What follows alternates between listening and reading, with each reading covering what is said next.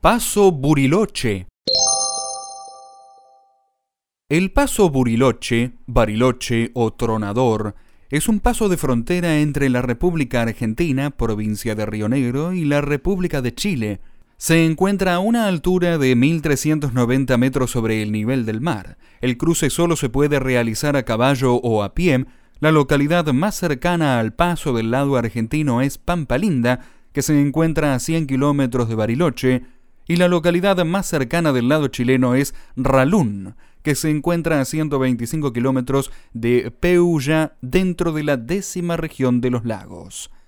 La habilitación de este paso solo es temporal debido a las condiciones climáticas. Solamente en los meses de verano, el paso está abierto de 8 a 20.